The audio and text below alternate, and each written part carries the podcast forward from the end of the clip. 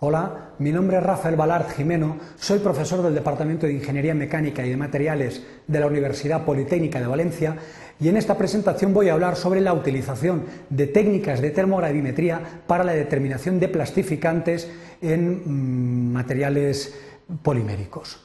Bien, a lo largo de esta presentación realizaremos una breve introducción sobre la importancia de la determinación de plastificantes y el empleo de técnicas de termogravimetría. Seguidamente plantearemos el problema, eh, realizaremos la resolución y finalmente pues, describiremos una serie de consideraciones o conclusiones en base a los resultados obtenidos. Eh, es importante destacar que hay una amplísima variedad de aditivos que se emplean en materiales poliméricos, algunos con la finalidad de protegerlo frente a la luz, frente a la oxidación, frente al fuego, y otros se emplean con la finalidad de modificar alguna propiedad físico-química. Entre estos aditivos hay algunos que se emplean mm, con la finalidad de rebajar la temperatura de transición vítrea de materiales plásticos eh, extremadamente rígidos. En este caso, los plastificantes se emplean precisamente para eso, para flexibilizar las estructuras porque habitualmente estos plastificantes son moléculas bastante volátiles que ejercen una función de lubricación interna y esta función de lubricación interna incrementa la movilidad y el incremento de movilidad repercute en una disminución de la transición vítrea y ello eh, afecta al comportamiento mecánico obteniendo materiales con mayor flexibilidad. Bien, las propiedades finales eh, de un material polimérico plastificado son función directa del contenido en plastificante que presenta. En este sentido, pues es importante disponer de algún tipo de técnica que permita cuantificar eh, los niveles de plastificante presentes en un plástico plastificado, en un polímero plastificado. Em, la termogravimetría se consolida como una técnica muy útil para eh, realizar este tipo de determinaciones cuantitativas. Bien, mm, una información muy breve en cuanto a los procesos de plastificación, simplemente describir que la plastificación es una práctica habitual en muchos polímeros, sobre todo polímeros rígidos, como puede ser el policloruro de vinilo, PVC. Es un material que tiene una temperatura de transición vítrea en torno a 85 grados centígrados, con lo cual a temperatura ambiente es un material duro, rígido y bastante resistente. Habitualmente o tradicionalmente se han empleado los eftalatos como materiales plastificantes, ya que estos reducen, eh, actúan como lubricantes internos, reduciendo la temperatura de transición vítrea hasta valores cercanos a la temperatura ambiente e incluso inferiores en función del contenido. Así pues, la representación esquemática de la molécula de PVC pues, eh, vendría eh, marcada como una, una cadena principal con unos grupos eh, sustituyentes que van a dificultar la movilidad de las cadenas poliméricas y esto hace que la temperatura de transición vítrea sea elevada.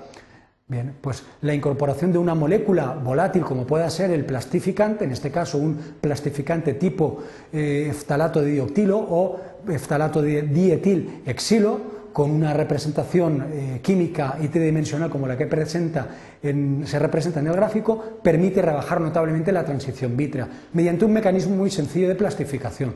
Si tenemos en cuenta eh, la estructura que hemos descrito anteriormente del PVC, es decir, con grupos cloro que actúan como, como sistemas de anclaje para el deslizamiento de las cadenas, pues obviamente en ausencia de plastificante es difícil deslizar distintas cadenas poliméricas, puesto que se anclan los grupos cloro unos con otros y esto impide el deslizamiento. No obstante, en presencia del plastificante, Dicho plastificante actúa como un lubricante interno, situándose o interponiéndose entre las distintas cadenas poliméricas y debido a su naturaleza aceitosa y, facilidad de movimiento, pues es posible estirar o deslizar distintas cadenas unas con respecto de otras. Lógicamente eh, es un mecanismo de plastificación interna o de lubricación interna y esto hace que se reduzca la temperatura de transición vítrea.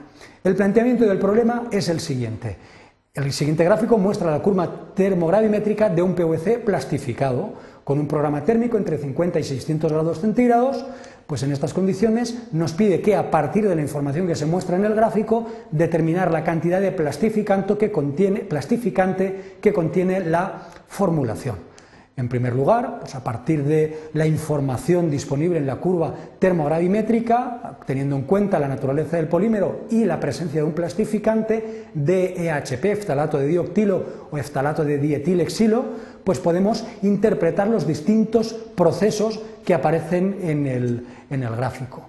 Eh, una primera zona donde no hay pérdida de masa, el material no está degradado, una segunda zona situada en torno a 300 grados, donde va a producirse la pérdida de volátiles, lo asociamos con el primer proceso de degradación, y una tercera zona, o una tercera zona marcada con color verde, que corresponde a un segundo proceso de degradación, en este caso la degradación o combustión de la cadena de, de carbono e hidrógeno. Y por último, apreciamos pues una zona donde ya no, hay una variación de peso, entre otras cosas porque todo el material se ha degradado, se ha quemado por completo.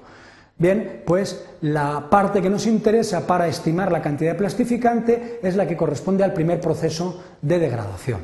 En este primer proceso de degradación eh, ocurren dos fenómenos. Primero, pérdida de plastificante, porque son moléculas muy volátiles, y por otra parte, pérdida de ácido clorhídrico por degradación de las cadenas de policloruro de vinilo. El policloruro de vinilo se degrada formando ácido clorhídrico según esta eh, reacción química.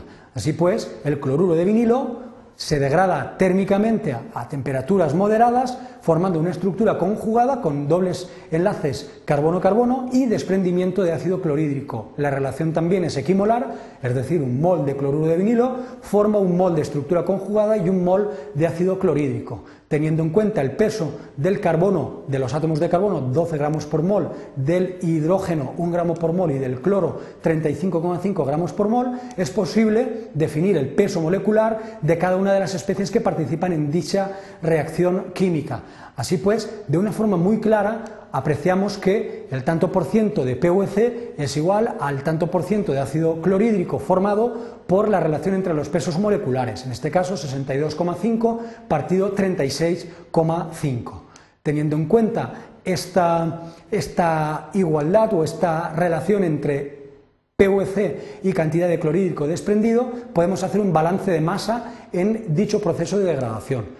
Eh, en primer lugar, podemos decir que el tanto por ciento de PVC eh, como hemos visto anteriormente, es igual a la cantidad de clorhídrico desprendido por la relación entre los pesos moleculares, 62,5 partido 36,5. Y por otro lado, los balances de masa siguientes son los que van a permitir construir el sistema de ecuaciones útil para resolver el problema. Así pues, podemos decir que el 100% de material es igual a la cantidad de PVC más la cantidad de plastificante, lógicamente. ¿eh? Por otro lado, sabemos que en el primer salto se pierde ácido clorhídrico y plastificante. Luego, la pérdida de masa que se tiene lugar en el primer salto, 78,1, tal y como marca el gráfico, pues es igual al porcentaje de ácido clorhídrico más el porcentaje de plastificante.